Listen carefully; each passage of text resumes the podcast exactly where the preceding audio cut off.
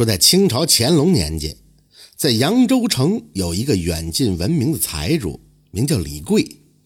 这李贵在扬州城有几十家的店铺，城外有数十顷的良田。因为早年作恶太多了，日子过得是真不太平。李贵凡事谨慎，生怕漏富遭人谋害。五十岁的寿辰一过，李贵呢就把生意交给了下人去打理了。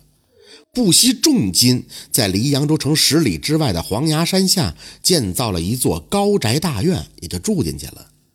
这大院的院墙啊，有好几丈高，就在四周挖下了水渠，平日进出都得放下吊桥。李贵呢，深居简出，躲在家里是喝茶、看书、修身养性。可是啊，就连每日所喝的茶水，他也不放心，总是担心有人下毒。不仅茶叶要亲自检视，水由专人从城外偏僻的山沟里挑回来，泡好了茶还得让仆人先喝，确保不会中毒了以后他才肯喝。李府的上下嘴上不说，可心里都叫苦啊！这么折腾，真是弄得人心惶惶。有这么一天呢，李贵请灵隐寺的慧能法师上门做客，见面寒暄了几句以后，慧能就说道。李施主宅心仁厚，经常到敝寺上香捐赠。今天贫僧来访，也是要回礼给李施主，略表寸心的。说罢，就叫随行的小和尚拿来一个锡罐，打开盖子，从当中取出了一撮茶叶，递到了李贵的手中。李施主可听说过采自黄崖山绝壁岩的明前茶呀？李贵连忙用手接过来，高兴地说。哎，早有耳闻，却从未亲见呀。接着就忙吩咐管家去煮水沏茶，准备啊与慧能法师是品茗相谈。慧能伸手拦住了，笑道：“哎，好茶需要用好水冲泡才能出真味儿。”说着，慧能信步走到李家的后院，查看了一番以后，问道：“李施主平日饮茶都用哪里的水呀？”李贵答道。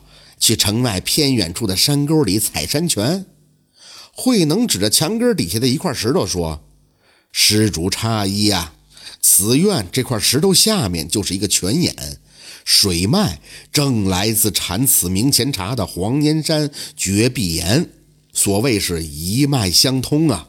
李施主何必舍近求远呢？用此水冲泡好茶，方能品出真味儿啊。”李贵立刻叫人去挖出石头，果然一缕涓涓的细流涌出，片刻功夫就蓄上了一池的水。李贵平日里很谨慎，生怕别人下毒，可这自家院中就有了清泉，真是喜不自禁呐。但是自家院中的清泉就一定确保无毒吗？慧能看出了李贵的担忧，微微的一笑，又唤过随行的小和尚。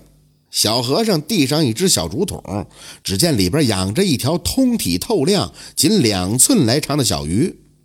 慧能指着鱼说：“李施主啊，此鱼名叫静心鱼，为我灵隐寺青阳池里独有啊。此鱼得黄崖山青山绿水的滋养，以清洁得体，无杂质。只要沾上一点点毒，就不可存活。”你把静心鱼养入泉眼之中，每日观察它的死活，就可知水的清浊了。李施主也就可以放心了。说罢，慧能法师把静心鱼倒入了泉水当中，小鱼儿在水中欢畅的游弋。李贵大为开怀呀，连忙叫管家取了泉水泡茶。茶沏好了之后，李贵只品尝了一口，就大声的赞道。哎呀，这是好水好茶呀！谢谢大师的美意了。从此后的每一天，李贵都要亲自到泉眼看静心鱼。每每看到静心鱼在水里欢快地游着，他就大为的放心，吩咐管家煮水沏茶，坐在屋里边细细的品。品了半个月以后的一个早晨，李贵刚喝下半盏茶，突然这管家跌跌撞撞地跑进屋里，语无伦次地说。呃呃，老爷，静静静静静心鱼死了。李贵顿时脸色发白。啊，说，我刚才看见静心鱼还活蹦乱跳的，呃，怎么过了片刻功夫就死了呢？于是他立刻就朝后院跑去。到了泉眼一看，只见那静心鱼肚皮朝上漂浮在水面。这时候，李贵捂着肚子大叫了一声：“哎呀，有人在水里下毒！”然后软软的瘫倒在地上。李家大院里头一时是乱作一团。管家呢，一边赶紧叫郎中施救，一边叫人去灵隐寺请慧能法师。半个时辰之后，慧能法师带着小和尚赶到了李家大院。慧能法师用手探了一下李贵的鼻息，摇摇头说：“哎，准备后事吧。”随后，慧能法师又来到了泉眼边儿看到静心鱼依旧在泉水中游得欢快，唤过了李管家说。你看这静心鱼不是还活着吗？泉水不可能有毒啊！管家也大为惊异，拿袖子擦了一下自己的眼睛，大为疑惑地说：“呃呃，是这是我我我我刚才看见那个静心鱼是死的呀。”慧能法师走进了李贵的内室，拿起李贵喝茶的那只茶杯，满满的倒上一杯茶，一扬脖喝了下去。哎。可惜我这半斤绝壁岩的明前茶了。慧能法师让小和尚将静心鱼捞起来，装进了竹筒，扬长而去。回到寺中，从禅房里走出一个浑身带伤的青年男子。男子跪在慧能法师的面前，哭着说：“谢谢，谢谢大师替我报了杀父之仇。”慧能把青年男子扶起来说：“哎，出家人慈悲为怀。”从不杀生，李贵作恶多端，人人痛恨，自己吓死自己，乃天意所为呀。原来啊，这二十年前，李贵还只是扬州城里的一个小混混。当时城里的杨记绸缎店生意红火，日进斗金。一年春天，店主杨启义要去苏州进一船绸缎，顺便带着妻儿一块去苏州游玩。李贵就打起了杨家的主意，伙同几个恶棍租了一艘船，埋伏在了杨启一家归来必须经过的路上。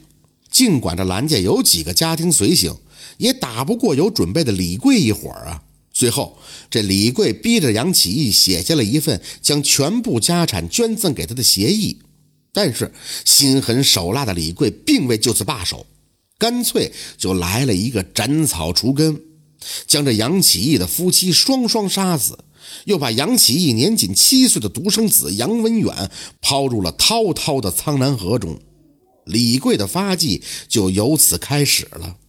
但是杨文远并没有死，七岁的孩子抓住了河上的一块浮木，顺流而下，被下游的村民捞起来救活了。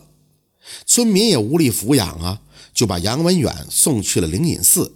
也就被慧能法师收留了。杨文远向慧能诉说了李贵对自己家所做的恶事。慧能安慰道：“孩子呀，等你长大了再报仇不晚呀。”于是，这杨文远勤学武艺，直到十九岁那年，听说李贵在扬州城外建了豪宅，越发的按耐不住杀他的决心。一天深夜，杨文远着黑衣蒙面，持着流星奔月剑，利用轻功翻进了李贵的宅院。怎奈李贵的保镖人多势众，杨文远也刺杀未遂，受伤逃走。遇袭之后，李贵是气得暴跳如雷，命人几乎将整个黄崖山翻了个遍，也没有找到杨文远。黄崖山方圆几里的范围之内，除了李家大院和山上的灵隐寺，别无他人居住。所以这李贵是假意邀请慧能做客，实是摸一下这灵隐寺。而这慧能法师呢，其实早就对李贵的所作所为是深恶痛绝。杨文远受伤以后，他知道单凭少年一个人力气是报不了仇的。作为师傅，他必须出手相助。再加上李贵已对灵隐寺起了疑，疑心深重的李贵，如果找不到杨文远，势必会把灵隐寺闹得是鸡犬不宁。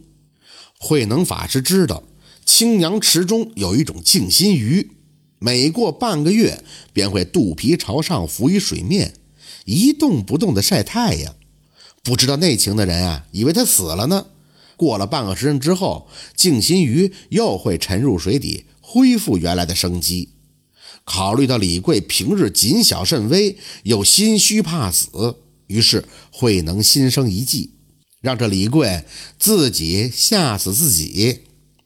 杨文远在慧能法师面前跪下，说道：“师傅，文远如今大仇已报，大冤已深，四海之内无所牵挂，愿跟随师傅修身养性，了却余生。”慧能法师说：“文远呀。”汝度众生，谁度汝？一重芳菲，一重劫呀！你还是随缘吧。这真是财主人狠更小心，难报家仇为双亲。法师巧赠静心鱼，吓得恶人命归阴。这就是静心鱼的故事。感谢您的收听，喜欢听白好故事更加精彩。